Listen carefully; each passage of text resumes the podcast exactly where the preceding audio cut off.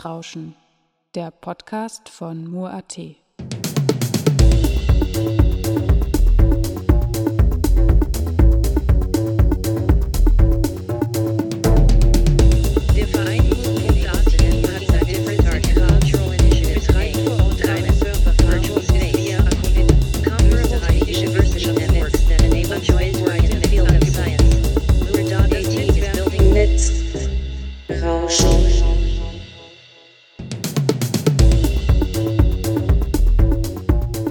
welcome to Netzrauschen, the broadcast from Mur.at where we cover topics related to digital society, media art and net politics.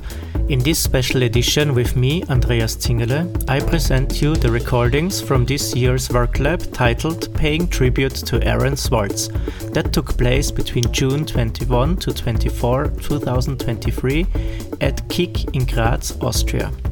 This program is part of the project series Aaron's Law that includes various artistic technical projects dedicated to Aaron Swartz and developed in close cooperation with ACOnet Net Art Coordination Center. Along with Edward Snowden and Julian Assange, Aaron Swartz is considered one of the most important internet activists to date, who strongly shaped and influenced the development of the internet in his short lifetime. As a programmer and advocate for the open access movement, net neutrality, and civic awareness, he defended the exchange of information constructively across geographic borders via the web. Aaron Swartz was conscious about the immense meaning of the words open access, open source, and net neutrality for the creative development of art, design, as well as science. All further links you can find in the show notes. Let's listen to one of the presentations now.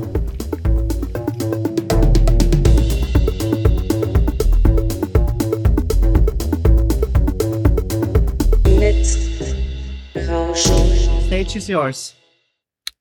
Okay, so uh, thank you. Um, yeah, there was a little bit of a misunderstanding. So, like, the, my presentation is a little bit uh, improvised, but maybe it's even better like that. And uh, I know that is the last talk of the day, so it's not so easy. So I hope uh, it's at least engaging or something like that. So I will just present some artworks, some from my own, uh, to contextualize also my practice. And I hope it somehow fits into the concept and the context of this uh, gathering uh, that we are having in these days. And I hope that this is a little bit inspiring uh, for you. So, yeah, my talk is called Digital Weeds Interstitial, uh, Interstitial Interfaces, and uh, it's based on my PhD. Yes, good. Um, it's based on on my, on my PhD. My PhD is on uh, interspecies collaboration. So eventually, it has maybe nothing to do with what's going on here.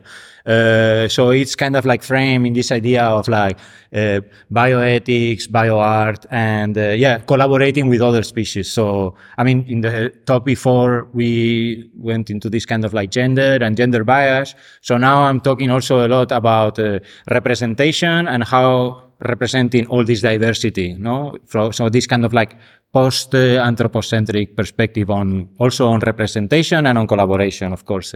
So some of the tools eventually also because my, I do the PhD at Interface Cultures in the Kunstuni in Linz, they, it's a lot related to technology and to interfaces. So of course, like all this collaboration, it, I refer it to the kind of tools that they stand in between, all the interfaces that stand in between, which can be our culture or knowledge on a species, but also the tools that we use to observe it, and also the tools that we use to describe it, to define it, and to create boundaries around our research. And uh, so, yeah, just like quickly like going into the background and uh, how I started in this kind of research. I made a, a project very intuitively when I was doing my master that was called the it's called the Poo printer and got like quite popular.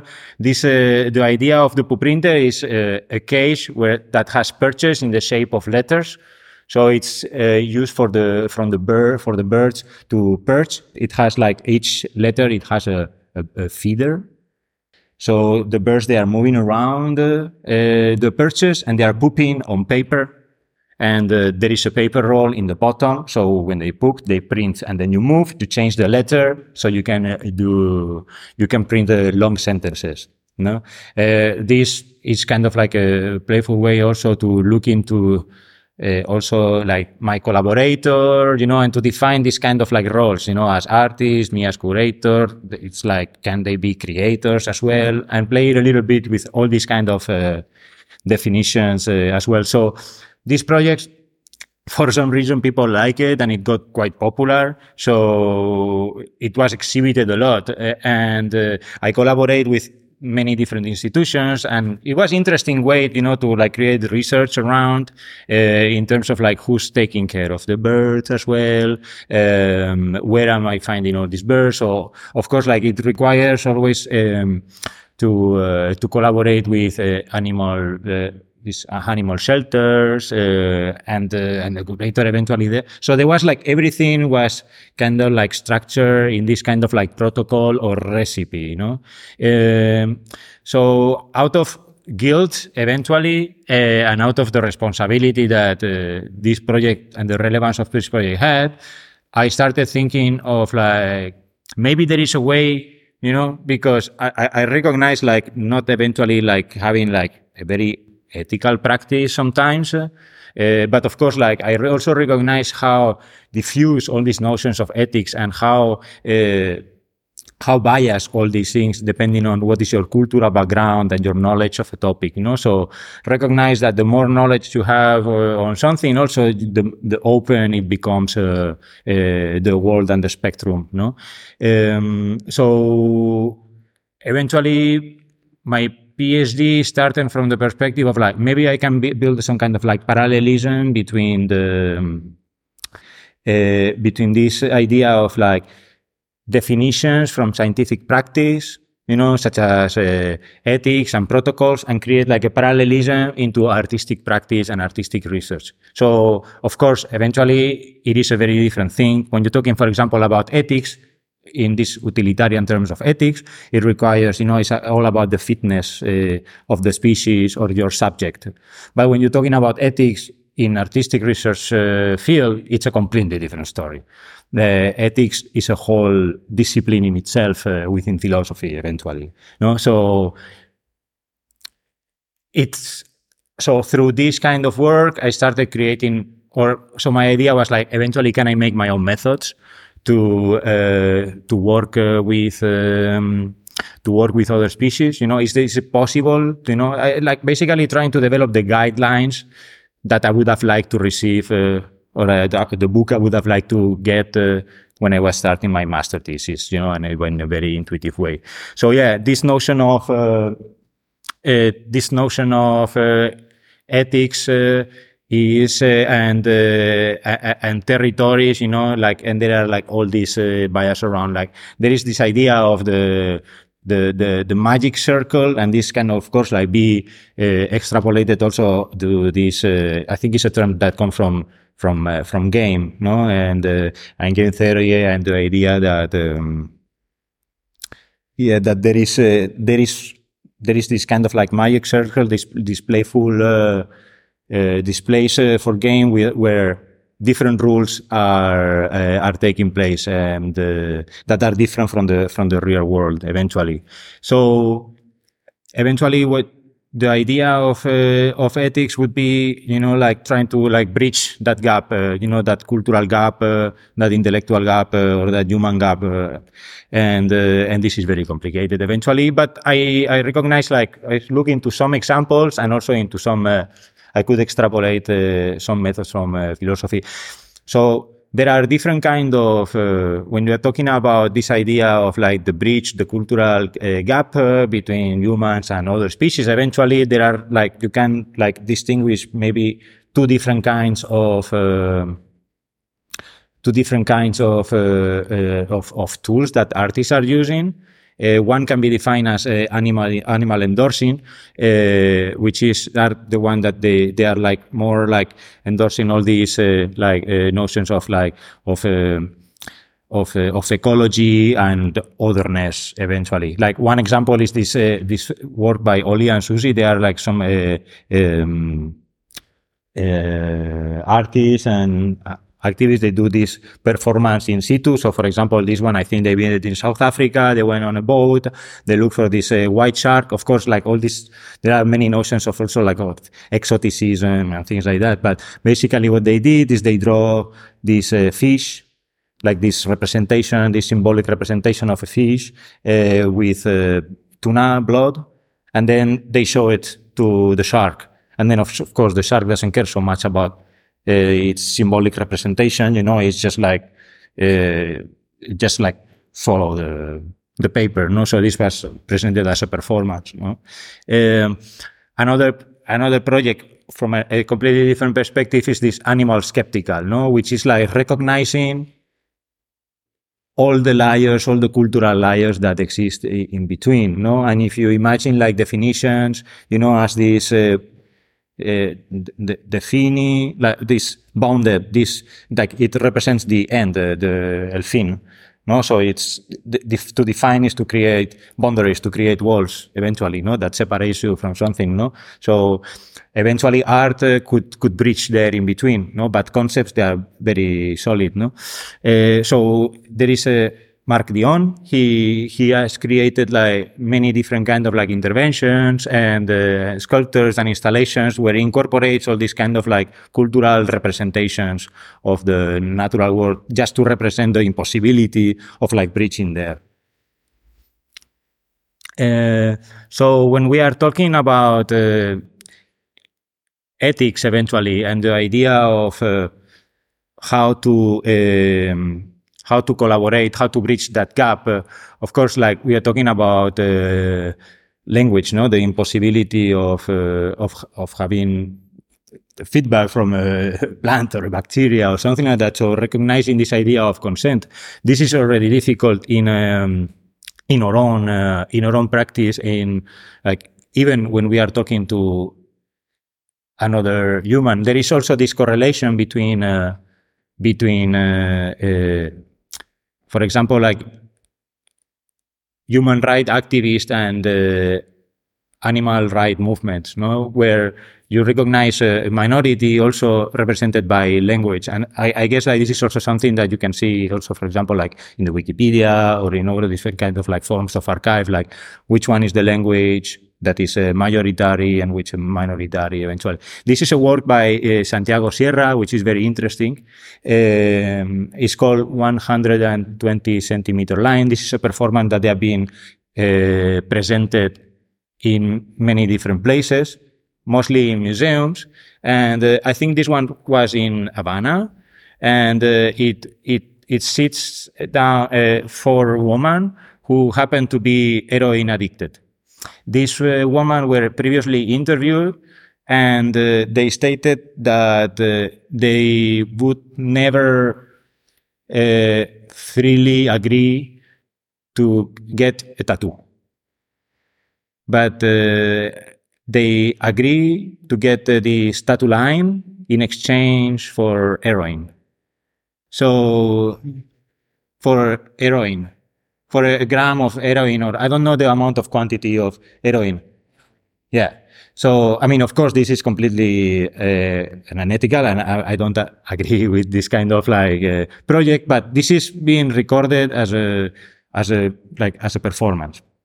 So, eventually, in the video, you, it's all this information is presented. Then the woman are seated. Then the woman get this tattoo line, and then at the end of the performance, they receive a, a little bag of heroin and then they, and then they go. So it's, I mean, I, know I, maybe it's not a good example to present now at, uh, at 5 p.m., but uh, it represents like all the nuances that happens, you know, in this idea of uh, consent uh, as well.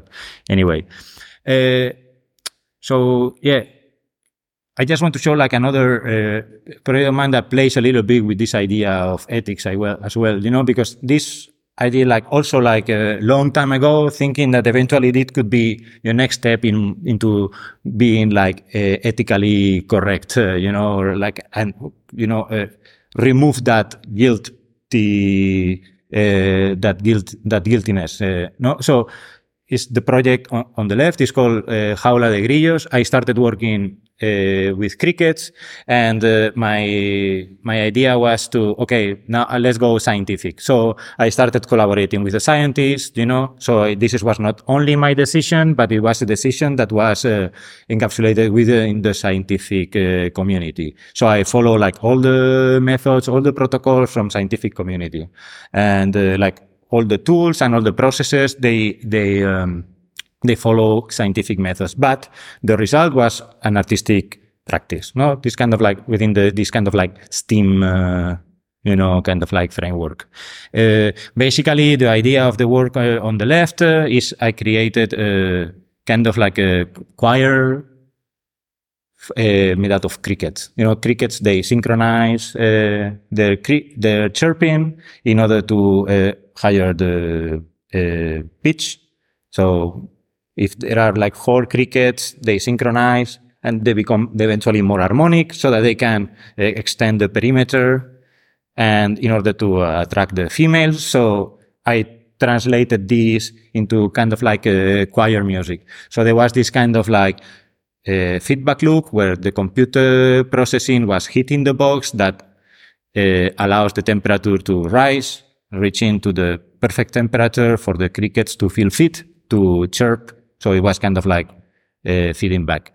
Um, of course, this was for a, a human audience. So I thought like maybe I do it then the next iteration, I would do it the other way around.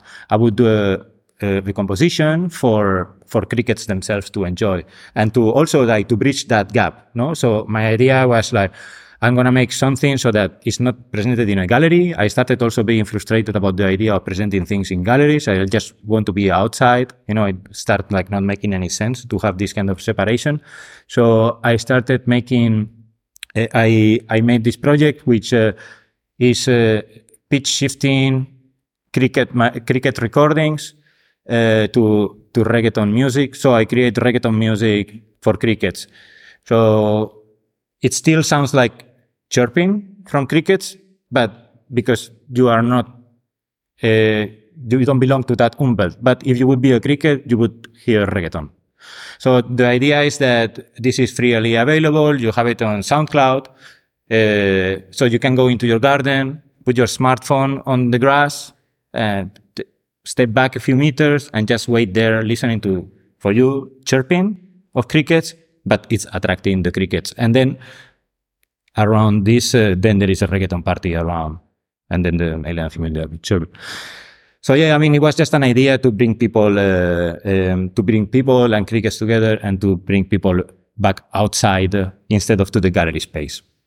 Uh, I I like this idea of uh, uh, Andy Warhol also, who says you know that when you are in a city, there are these kind of like micro representations of nature as a square or a little park, but eventually when you go to nature, you are sometimes find yourself missing back to be in a city. Uh, I don't know if it happens, but if you spend like too many days uh, in the forest uh, without access to any different kind of technology or your computer or your phone uh, or different kind of tools, you start uh, missing them, and at some point you really want to get back. So my idea was to create kind of like a representation of a city within nature for the insects also to be attracted. So there was I made this just painted a tree in pink, which is kind of like a, a color that in my in my opinion, is like kind of like complementary color from green eventually, uh, which is also interesting because it's a color that doesn't really exist, or at least the magenta. No, it's just a color that is created in your brain, but it doesn't exist outside uh, uh, in the physical reality. And uh, so I just planted it there, you know, and then came back from time to time, and this tree started becoming like populated by spiders and nets and mosquitoes and stuff. And at some point, it was like a huge mess. I almost created kind of like the scaffolding for a, for urban planning for insects. Uh, then, just out of fun, I made this kind of like funny representation of that space within a exhibition space. Uh, uh, on the right side. And then uh, also like I love to go to for walks uh, and I find myself uh, like uh, needing to walk outside a, a lot, uh, but I, I always, I, I cannot stop thinking about the tools. Uh, I cannot stop thinking about interfaces. So, uh, I, I love to make like little stupid sculptures and things like that, that they remind me always to the affordance you know, that we have between, you know, nature and the interfaces, you know, and when you hold the stone and you can throw it, you know, and this idea of tools and so on. So I made, for example, collections like this, you know, where I take river stones and I paint them and I have them at home, but I give them to friends or something like that. Um, so talking, I just put this project because it, it reflects a little bit about this idea of archive.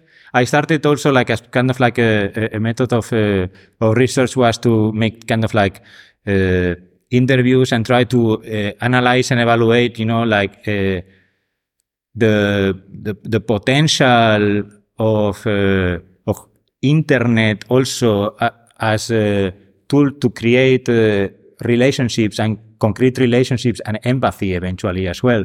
And uh, so this, for example, this period is please don't feed the A, which refers to animals, and it also refers as artist. So I made this collection of uh, internet artists, net artists, like the pioneer, most famous internet artists, and also most famous internet animals. And uh, I in, I was making these DVDs where I record my interaction with uh, each of them, as also kind of like a like an interactive archive of uh, net art, but also about my interaction with YouTube and things like that. I made these DVDs with these screen recordings, and then I was selling them Eh, in eh, a Jamaichi market, uh, eh, like in this kind of like internet market, stuff like that, just for fun. And I recognize that the the DVDs for pets they were very popular, so I was selling a lot of them. But people are not so interested in the internet arts, and and that was for me like quite funny, you know, that somebody that is supposed to be an expert, you know, in the use of internet can be so neglected and alienated in this section of uh, of the internet. No, and while you know, just a, a pet, this kind of like this, uh, just a, a like a cute cat, you know, is able to create so much engagement. You know, and so that was for me like quite interesting. You know, in this idea of like how intuitive things are, you know, and how over intellectualized thing can be as well. I, I, don't know, but it was just like a starting point for me to to think about uh, how to how can I just u- use intuition, you know, and this idea of like creating concrete relationships and looking into my intuition to to create also uh, my work.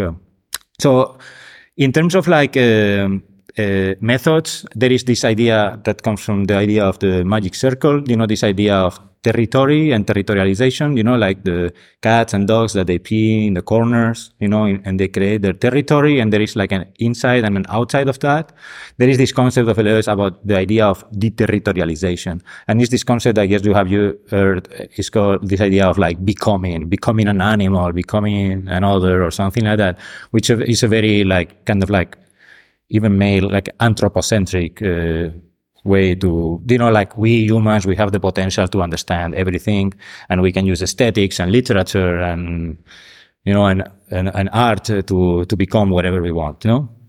Uh, there are different examples about that. Uh, some uh, more, I, I, I show two examples that translate this into into immersive and non-immersive experience, but especially to VR. One of them is a Mar- Marshmallow Laser Feast, which is this very immersive experience that put your put you like as if you are looking at the forest through the eyes of different animals and insects in a very immersive experience with this uh, uh, CGI and um, uh, HTC Vive uh, headsets and so on. You know, so you know, it's, it's very beautiful. It has very beautiful sound. It has all this nice effect. You're looking around. It's extremely immersive, no?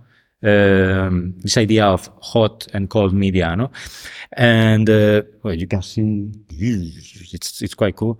Then there is a, another example, uh, which is completely different, much more political. Is this, is, it's called, uh, Animal. It's, uh, it's even on YouTube. Uh, You can, it's a 360 degree video that plays a, a 360 degree cameras inside of uh, animal farm, like industrial farming. So you are like confronted with the animals inside of these uh, inside of these farms, and it's extremely simple and uh, completely different kind of like within the same kind of like cluster of technology, like completely different, no, uh, politically speaking. One very immersive. You use this headset. It's it, completely satisfies all your senses. This other one you see it on your phone, you know. So that's for me something that was interesting for the next step into this idea of uh, interstitial interfaces. You know, the the political aspect that you can go from one world into another. You know, so have you have your phone in front of you, you can always compare with your reality. You know, you have the nervous uh, side of the animal looking at you, and then you have uh, the world around you. You know, like in your you are you can be at the same time here and there you know and easy is is is more democratic you you can share this as a link uh, other people can see it you know like you don't need to buy an htc vive uh, you know so in terms of like tools in terms of like uh, access to this information in, in terms of like also uh, quality you know like uh, how, how how you say like this kind of like idea of like poor poor image somehow no that is uh, it's easy to reproduce. It's easy even to post produce. Uh, you know, it's it it can spread easier on the internet, for example. so yeah, to then what I started becoming more interesting is about the idea of like making this step into creating this idea of concrete uh, relationships. Uh, to, to that is like not so much actually about becoming a dog, but about the you know the the the friction, the idea of companionship, the idea of care, the idea of love, and the idea of like learning together or like becoming together or. yeah. Um, and then there is another one that is quite interesting is this notion of the suspension of the suspension, you know, which is uh, very aesthetic. Uh, and I'm very interested because, of course, like all these kind of, all these narratives, they are uh, narratives that somehow like I am instrumentalizing for my own practice, you know, because what I'm interested is in aesthetics. Uh, so this uh, this concept of the suspension of the suspension is the idea that there is always a gap in between. There is always a space in between that is not possible to fill. Uh, so there is. I, I, put this image because it's quite representative. This Adam and God. Uh, you know that when you see from below, you see as they are touching the fingers, but when you get closer, then you see that there is always a gap, you know, and that gap, you know, it's, it can never be reached, you know, this idea of uh, or like understanding or learning everything or understanding everything. Um, so yeah, there is always this gap. And uh, the suspension of the suspension is this, uh, this idea that, uh, there are, uh, that you need to remove all these kind of like cultural layers. You know, you kind of the idea of unlearning things, and of course, this is this is very difficult. You know, you have to get yourself naked. You know, this idea of a Sabbath or uh, Sunday or Sunday. You know, like, like vacation. You know, take a vacation from becoming from being a human. No. Uh, this eventually, you know, you can represent some artists can represent it through colors or through installations. I don't know how in time. Is okay? It's okay. And, uh, like for example, like color has this quality as well, no? Like color as a as a, a, a body in itself, you know, without borders, you know, and how it then is defined as colors, you know, like so this taxonomy is into colors. No, we're talking about the uh, LGBTQ plus uh, flag, for example, no? how it's not representative of all the diversity eventually. Anyway, uh, you can see in the paintings of Cézanne, uh, no, that, and this is also something that I wanted to talk later, that it's, um, um, what he tried to uh, create is this impression, no, it's called impressionism, no, or post-impressionism. It's like what happens, like if you a baby opens his eyes for the first time, you know, and he doesn't have a I mean, eventually we even carry instincts in our DNA and so on, but there is no culture, you know, like what do you see if you open your eyes for the first time and you see these impressions of color, but it's still culture is removed. So that was his intention, his intellectual intention, uh, when he was painting these apples. No, it's like I'm not going to see an apple. I just see color and I see light. You know, and I'm trying to represent just this impression. No, so that's very interesting. Knowing um, in uh, in biosemiotics. Uh, also representations and tools are very important and they go parallel no in terms of technology there was photography and photo editing to also represent how animals perceive uh, uh, perceive the world you know and this of course create a lot of engagement and interest in these kind of fields as well uh, but of course, it doesn't really represent uh, the reality of that. It's, there is always this difference between representation and experiencing. No, uh, it's also interesting to understand like which one has more value and in which context which one has more value. No? Uh, in the case of an apple of Cezanne, maybe the apple of Cezanne has more value than the apple in itself. No, um, but yeah, it refers, and this is where I'm going to this idea of like interstitial and uh, the idea of digital weeds, weeds as this kind of like uh, Unkraut, uh, as this idea of like uh, Herbadanina, as this uh, uh, plant that works in the, uh, that grows in the interstices of buildings, you know, and uh, it's it's it's very keen to stay there, you know, and to open cracks into this uh, into this wall, make bridges into that. Uh, talking about uh, concepts as uh, this kind of like bounded as buildings, these institutions, and so on. Uh, so the conceptual space is another way to look into into this space. then eventually, like talking about space, I just wanted to present a series of ideas of space is uh, this idea of utopic space. Utopic space is not a real space; it doesn't exist. Uh, but you can you can use it to create your narrative, but it has no connection to to reality. No. then you have this notion of heterotopic space. Heterotopic space is this concept of Foucault of like a space that it exists and doesn't exist at the same time, such as, for example, like a mirror, no, like where the interface exists or the mirror exists, but the reflection doesn't. There are many spaces that can be occupied. Uh, another idea of uh, heterotopic spaces as well is like this this idea uh, of uh, spaces that can be occupied by different kind of uh, agents.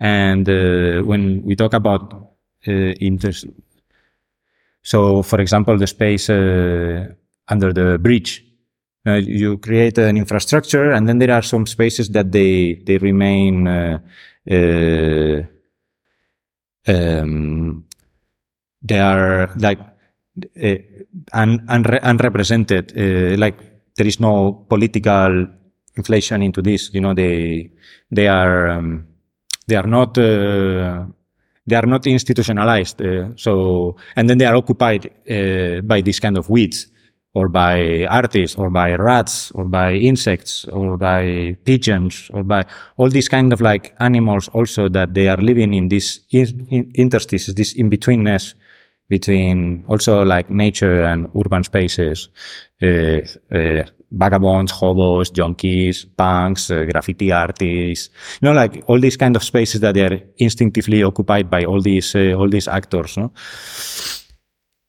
Uh, then there is this idea of a third space, and this is also a space that I'm interested because now I work at the university doing workshops. So it's this idea of creating a space, you know, where people feel free, no? So where like victim and perpetrator eventually can come in peace and they can talk and they can construct together or something like that. So eventually setting up a third space is very important in a classroom or in a workshop or something like that.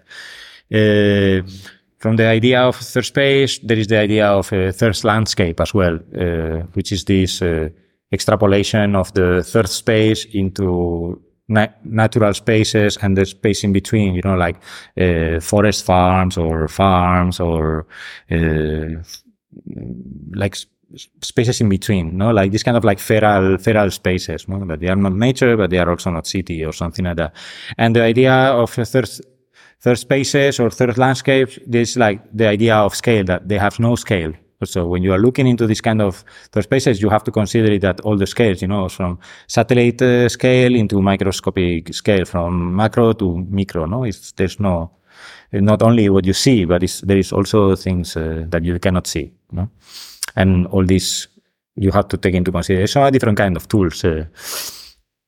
So yeah, interstitial space uh, is this concept that come from architecture, uh, eventually from the, I think uh, the, the 40s or something like that. It comes from hospital design, where like all the machinery they try to put in this space in between, in this floor in between, in order to liberate uh, the the human space from from machines, so that things could be easily uh, moved around. You know, um, so yeah, of course, like the idea of the interstitial space is this kind of like infrastructural space that is is occupied by by yeah by all these actors no? And uh, i think that for for us also as uh, as artists it's like these kind of spaces they are very attractive for us you know that we love to occupy these kind of spaces because they have no meaning and we love to put meaning into everything you know so a gallery space also eventually is a space without meaning you know we love to go there and throw meaning into that uh, and uh, so yeah uh, we can be considered also this kind of like uh, with um, of course this kind of like infrastructural spaces you know we can also look into the into the internet uh, or into networks uh, as this kind of like infrastructural spaces that can also be occupied because we can generate our own eventually, or or we can hack them, or we can um, also eventually in terms of like third spaces, we can talk into game or like metaverses or sims, you know, or like spaces where you can create your own avatars, where you you know you can you can where the rules of physics, you know, they they can also be um, they can be hacked. Uh, you know, like spaces where you can create your own rules, basically, uh, and they are not. Uh, you are not uh, obliged by to to full to fulfill or to follow the the political rules that they are already uh, pre-established. So it gives you a lot of freedom for creating and for imagining and for creating like new narrative or to speculate. Uh. so yeah, looking into this idea of weeds for me started I, I try to disengage from the idea of representing weeds, uh, but I, I like to think with weeds eventually, you know, so like, and by kind of like establishing this kind of like uh, concrete relationship with the plant and the weeds, you know, start like thinking like a weed or try to think uh, of like, how can I think uh, like a weed? and, um, yeah, from this uh, idea of like becoming like really uh, bored of uh, working in gallery spaces and look at pedestals, you know, they have almost the same, same shape as these kind of like buildings, you know, the very blocky institutional stuff like that, no? And, uh, yeah. yeah, I mean, that's, yeah. but, uh, yeah, I think I also this idea that I'm, I'm producing and curating, I start becoming very frustrated about about pedestals. You know, I really, I really, I really don't like them somehow. But uh, yeah, there is this concept of uh, Dewey, uh, John Dewey, that talks about you know like how uh, we are elevating things uh, through this uh, kind of like confusing idea of aesthetics and art. No, how uh, so, but he has this metaphor, for example, you know, like when you put something on top of a pedestal, it, it artificially gets more value. But uh, the pedestal is like a like a, a, a, mountain eventually. So when you put something on top of a mountain, it doesn't have more value. It's like a mountain is not something different from the earth. It's just uh, the earth uh, flexing and elevating, you know, so there's no, there's no, the pedestal doesn't add anything in particular anyway. Uh, and, uh, yeah, eventually also, so one of the parallelism that I like to do, for example, that I saw between this idea of weeds uh, and this idea of gallery and eventually going into public space, and I think it was debated, is the this, for example, this project from Aram Bartholl of the dead drops. That for me, I think I, I refer to that as a, a digital weed, you know, as a, as this kind of like almost like countercultural, you know, like. Uh, this idea of like guerrilla communication tools and methods and stuff like that, you know. So I guess like all of it's a very old uh, project, maybe not, of course, like not so relevant right now, but I think it it puts it represents pretty well this idea of uh, of digital, this kind of like parasitarian aspect, this countercultural aspect, you know, of uh, making art uh, or creating um, narratives, you know, in spaces where you are not supposed to create them. Uh, um, then I started looking into this kind of tools and because I was working when I was working in in uh, in Berlin, I was working in a project that is called uh, MAZI and uh, it's a European founded project that works with uh, offline networks. So this was a very interesting tool. They try to uh, use uh, open source uh, technology, uh, for example, like a Raspberry Pi, to create local uh, local servers, like offline networks for refugee camps. I think that was created in the times of like uh, the um, uh, the migratory crisis uh, during the, um, uh, the Syrian con- the conflict in Syria. Uh, so there was a a need, I think, for people in these refugee camps to um, to communicate and to have access to information and to share experiences and to share things, but they were suspicious of doing that on the internet. Uh, so the the idea was to create this offline uh, network to be able to share information, share picture, uh, communicate with each other, but uh, without being like uh, reached to to the public. So they feel much more secure in that way. So within these uh, refugee camps, uh, they were creating these platforms and with different kind of services, which could be like one to share share photos or another one to to comment. Uh, they had also like different kind of tools like uh, Nextcloud also, so that they could uh, share maybe maps or relevant information or things like that. You know, like telephones or things like that. Uh, so yeah, we started working with with this to create like different kind of like va- variations or different kind of like uh, scenarios for for this uh, for this tool. And then uh, when I went to Linz and I started working on my uh, on my PhD and uh, and doing my uh, working with the with the students.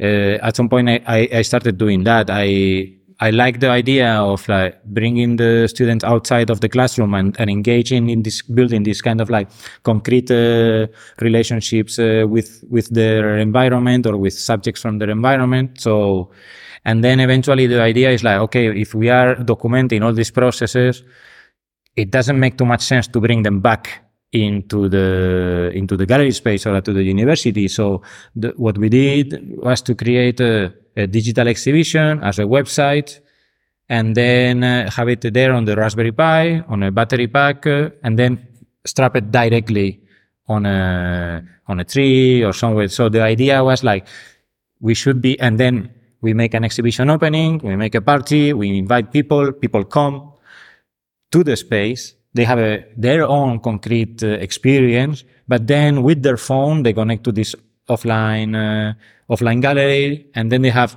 also overlap into their own experience, all the different experience of the students, how they are engaging differently with the environment. So again, you have this possibility of having your own experience, you know, and, uh, and the, and this other represented experience and you can compare.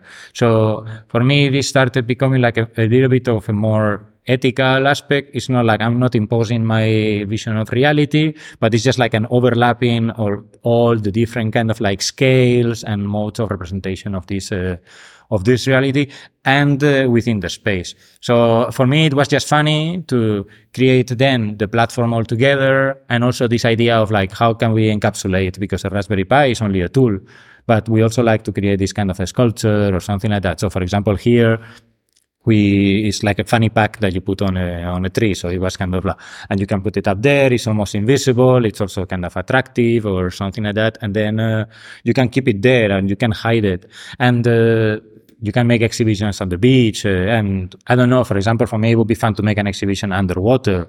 But of course, like you have always problem with the Wi-Fi. like, uh, that's an, yeah, yeah, yeah, exactly. Well, you can put your phone underwater, but uh, yeah, but so it's all about like radio frequencies, you know, and how Wi-Fi can travel, or eventually try to find another way to communicate uh, with the Raspberry Pi using maybe another kind of way that is not radio frequency or something like that. Eh, that is not Wi-Fi radio frequency, but other kind of like low frequency stuff like that. So I'm looking also into the possibility of doing this kind of like uh, setups uh, in in other places. But so yeah, we look into different kind of spaces, memory spaces, photogrammetry, microscopic images, satellite images, and then like different kind of representation. And yeah, that's more or less it. Uh, but uh, I just wanted to show because I think Andreas was uh, he uh, liked the idea of eventually trying to find uh, like a, a little project to do with this idea of like offline gallery. So he, he was commenting on the cafe that to make a like um, like a, an exhibition in the in the cafeteria or something like that. And then I started thinking about the idea of uh, of this uh, uh, cafe gallery. You know, this kind of like kitschy exhibition spaces. You know, in the in the cafes where you make your first exhibitions with all these bad paintings, and in the end you collect back your paintings and they smell like smoke, uh, and uh, you know, like it's uh, and they have these kitschy kitschy kitschy paintings. So I, I I I just made one kind of like template. So if you want, you can check now. You you can connect. There is the Wi-Fi. It's called Cafe Gallery, and and then it will pop immediately. So I was thinking eventually just to maybe it could be funny to do something like that, but also related to this kind of like object. Uh, I made it with. Uh, still life to like the most famous, most expensive paintings right now. You know, just like took the digital images of that. But I thought it could be maybe funny to make uh, exhibitions. It doesn't pop. Uh, it's, it's like a hotspot. Uh, it's like connect to Wi-Fi. I don't have my phone.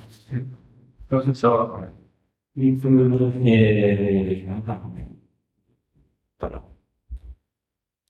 Ah, shit. Sorry, it's off. okay, sorry. Uh, one, one minute. Thank you. Sorry, I disconnected it. Mistake. Uh, uh, yeah, I mean, maybe it takes a minute to turn on the Raspberry Pi. But I mean, the idea that I, I had uh, was that eventually people can make like digital paintings uh, with their own phone and then like upload them or oh, just manage, manage anything. Yeah. So it's it's quite simple to use. I you can now we are doing also like virtual tours uh, or like this kind of 360 degree images with uh, objects up. Like I mean, it's basically a, a website, so you can do it. Uh, you can use whatever you want. It's it's quite uh, quite easy. Yeah, exactly. So I mean that this is also like something that I was thinking also in, in, in relation to the idea of archive, no? That you have these fruits, like, and that was the idea of the still life back then, no? Like you need to, like fruit goes bad, so it's ephemeral. But if you paint it, then you can have it forever. So the idea was like, how can we have fresh fruit at home all the time? You know, so representing that has more value than the fruit. The fruit expires, but the picture stays and has more value. So, and eventually this is more beautiful. But I like this idea of uh, what has more value and the idea of like the ugly, ugly paintings eventually, or the idea of like eventually making still life with your phone directly drawing or make a workshop or something like that where where people like gather in a bar and they start painting like the bottles or make these still lifes and then upload it and eventually they can sell it or they can, you know, like, so this, the same idea of this kind of like kitschy uh, gallery cafe, but in a, in, in a digital space uh, or something like that. And then eventually we can like encapsulate it and put these uh, things where it's hidden or inside of some horns or I don't know, like sort of a bottle.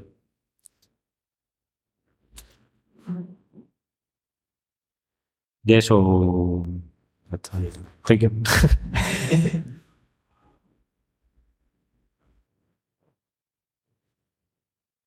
yeah, that's it. I think it- This is uh, how is it hard to know?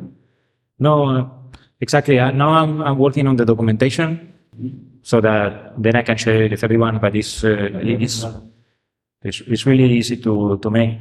Uh, you can also like implement it that you can have it at, at home, and then eventually you have your own little exhibition or your portfolio, like just for the people that is outside. You know? So uh, it's also nice you can have it on Zoom. You know, so when you go somewhere where there is no Wi-Fi, I mean, the idea for me it was that I'm working in the forest, there is no Wi-Fi, there's no network at all, and suddenly my phone is, you know, because it's connected. It, it used to back then. Uh, it was vibrating when it was connecting to a to a Wi-Fi. Then I, it's like I, have Wi-Fi in the middle of the forest, and that for me was like this idea of creating that space. No, so that was also like one of the things that I started recognizing that uh, it's like everything where I'm looking is into spaces more, you know, like I'm creating spaces. I'm not creating objects, but I'm, um, but I'm creating uh, spaces and spaces for people to, to gather or to, to come in, no? Like, I want to attract crickets or I want to bring an audience into a space. Uh, uh, and I, I want to, it's all about the sharing eventually and, and building things together and taking care of each other and, and making friends on the way, you know, like, uh, so that's, uh, that's, so it's just like all this idea of interstitiality for me was something that uh, I thought that eventually when I was talking to people, everyone recognized some kind of interstitiality in their own practice. You know that they are always looking for that for that gap, or they are always recognizing that gap uh, eventually in their in their practice. You know, so I thought that eventually it could be also inspired or inspiring or used as a as a method also for other people to look in this idea of interstices. As 10 years ago, it was this idea of uh, uh, liminal spaces, you know, like everyone was using nice interstitial or whatever. Yeah. Uh, is there, if there is any question or something like that, I'm, I'm really, I'm, I'm, I'm done. And I think we're all done here. Right?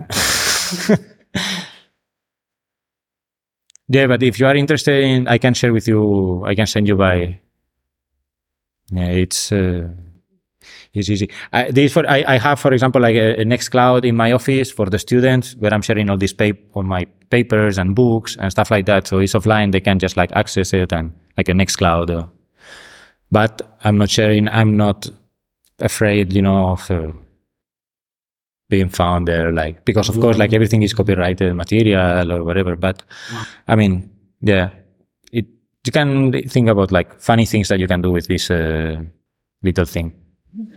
Well, the, the idea of extending it that people can draw something and upload it. Hmm. Is this something you are working on, or was this just an idea that came up while while doing this? Or Yes, yes. It was the original idea. It's like, I don't know, like, it's always this thing with this kind of tools that you want a person with the hat taking care of the moderation of the content that is uploaded, or you allow people to, to do it.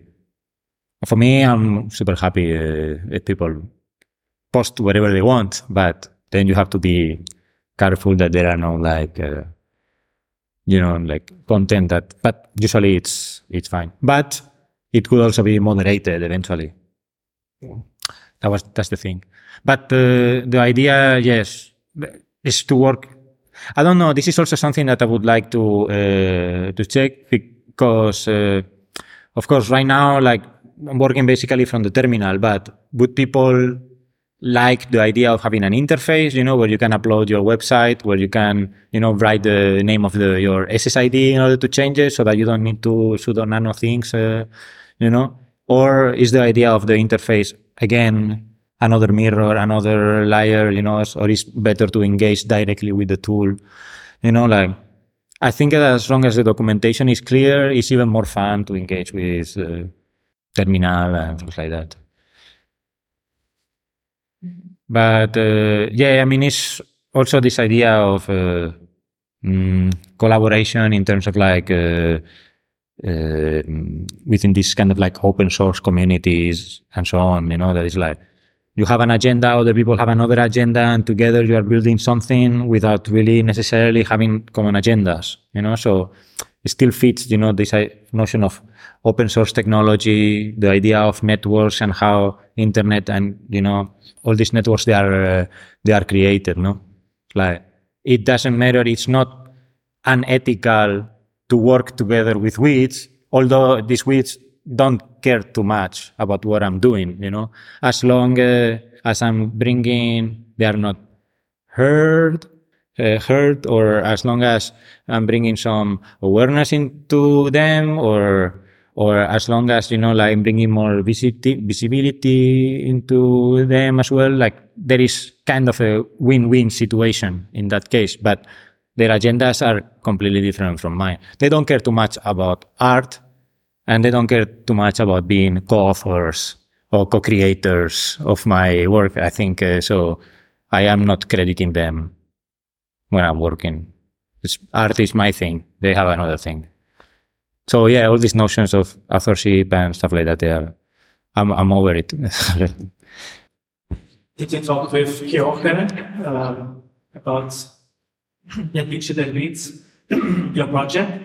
Because the Qujochö um, association in Linz uh, also comes from the name uh, Quecke, which is a, a weed. oh, really? It's very hard to to um, uh, to, to cut cut away. Like once it spreads, um, it's really impossible to, to to get it away from this area. You really have to beat out the earth and remove everything.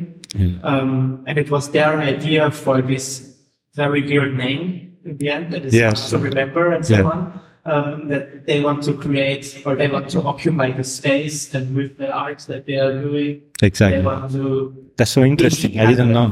uh, this group of artists that are uh, hard to remove and, and Okay. take this concept of the weeds that is impossible to get away, kind of uh, to get rid of, you know. That's so funny. Yeah. I think for me, the inspiration came from the Kunstuni uh, in Linz that it has a courtyard.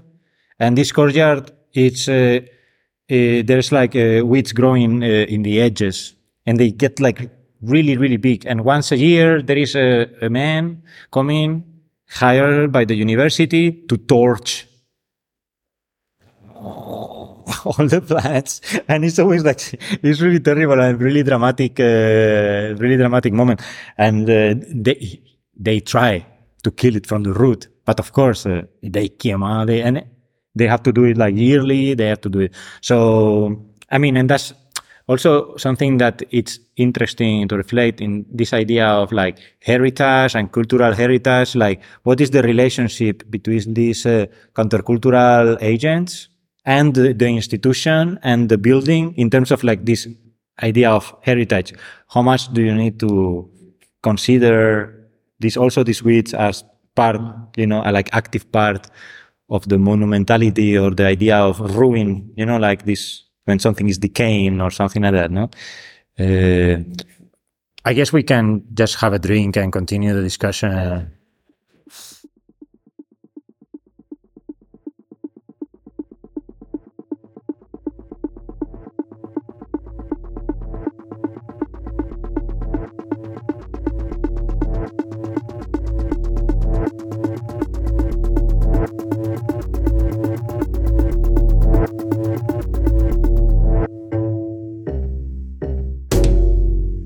Netzrauschen, der Podcast von. That was another episode of Netzrauschen, a broadcast by Mur.at. This time, a special edition with recordings from this year's WorkLab titled Paying Tribute to Aaron Swartz. You can listen to past episodes of our program on netzrauschen.mur.at and in the Cultural Broadcast Archive at cba.media. Andreas Zingerle says goodbye and we'll hear each other next time.